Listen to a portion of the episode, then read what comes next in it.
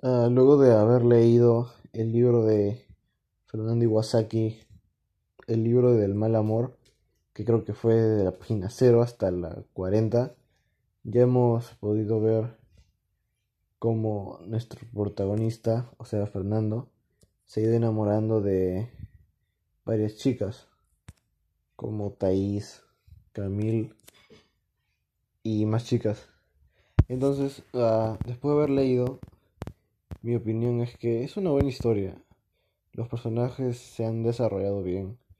Y a mí me pareció interesante, ya que abordan varios temas y aunque sean pocas páginas, sí se puede ver el desarrollo de la historia. O sea que nada se nota tan forzado. También me gustó que hayan explicado o hayan dado como referencia a bandas de, de los 70, como Led Zeppelin o cantantes de esas épocas como Elton John. Creo que es un tema muy interesante ya que en esa época esa música estaba de moda. Y también me gusta que aborden el tema de la época de los 70, ya que por esos años, 79, ya estaba acabando la dictadura.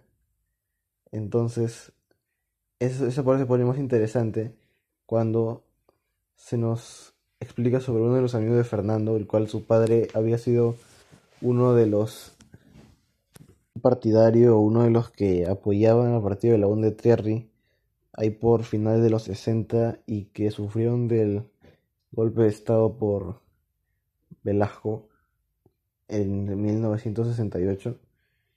Y también se hace bien interesante el protagonista porque fíjate que la verdad creo que muchas personas nos sentimos identificados con él cuando queremos a una persona, pero esa persona nos ve como un amigo o como un sirviente inintencionado.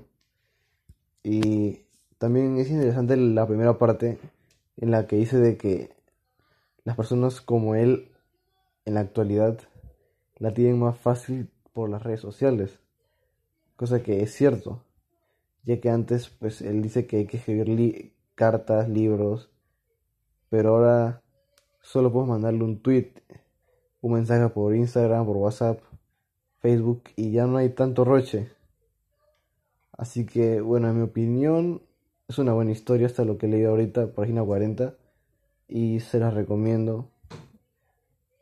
Será muy interesante y si eres peruano, pues obvio lo vas a entender más. Y si, y si sabes de la historia por esos años, te va a gustar.